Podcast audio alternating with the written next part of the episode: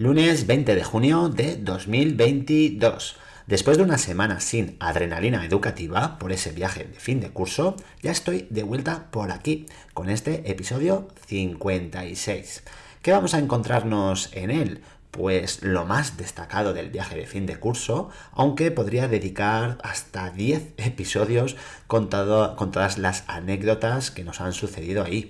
También voy a contar por aquí el día de hoy con la salida de todo el centro y alguna que otra cosita más interesante. ¿Quieres escuchar todo esto? Pues ahí va. ¿Tú también quieres un cambio educativo? Responderemos aquí preguntas como ¿por qué sigue igual la educación? ¿Qué puedo hacer yo para aportar mi granito de arena? ¿Cómo lo hago? ¿Con quién cuento para ello? Entra, comparte y sobre todo motívate para ese cambio tan necesario. Esto es Adrenalina Educativa.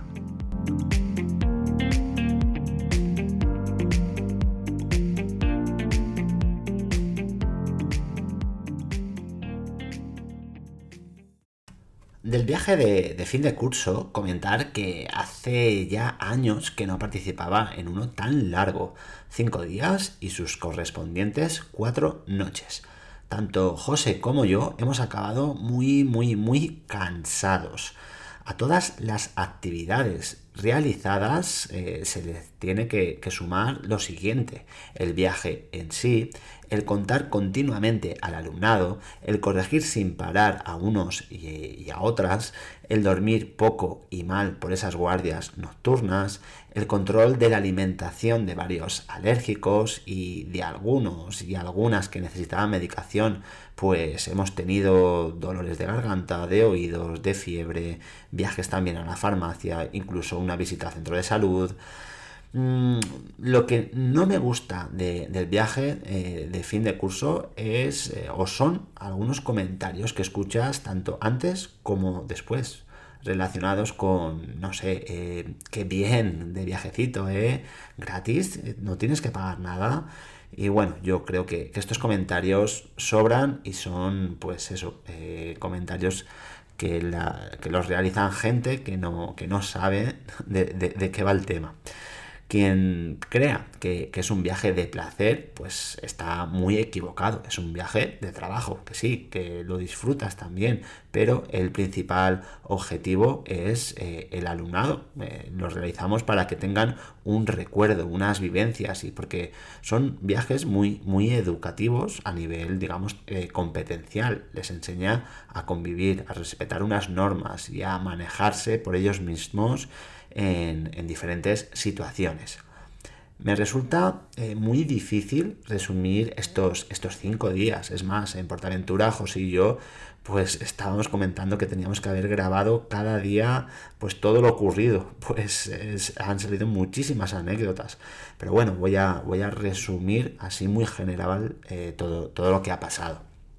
Decir que, ha sido un no parar, pues a las dos actividades que teníamos programadas diariamente, pues se han sumado paseos por eh, Short o Salou, juegos en el pabellón y, bueno, y algún eh, baño extra en el, en el río. Las actividades así programadas y fijas que hemos realizado han sido las siguientes.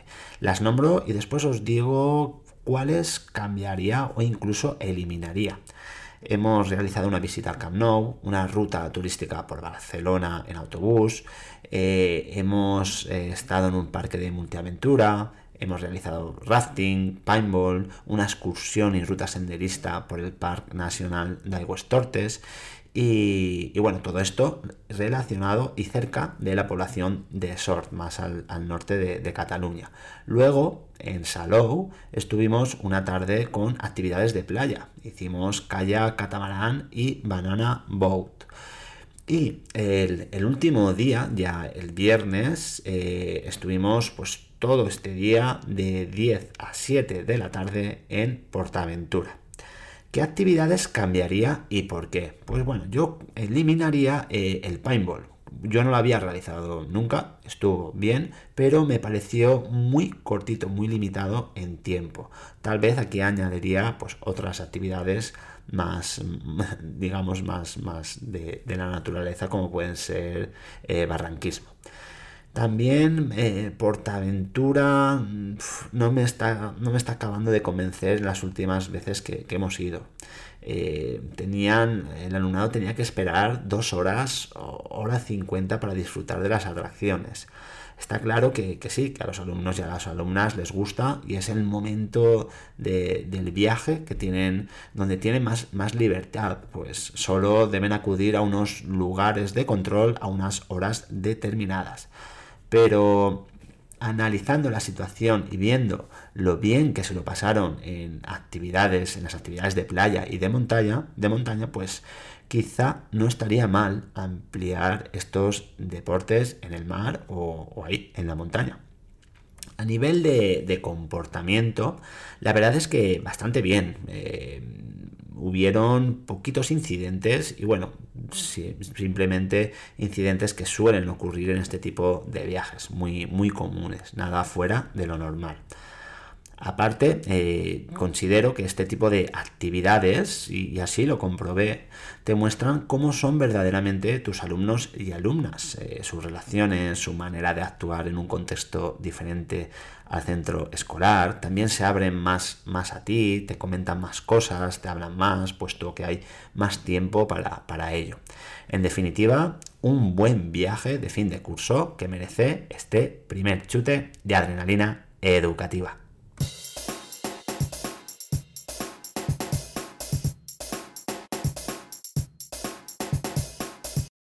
Y hablando del día de hoy, decir que hemos hecho una salida todo el centro al Rodat. Este es una zona cerrada, circular, llena de pinos, bancos y algún que otro columpio.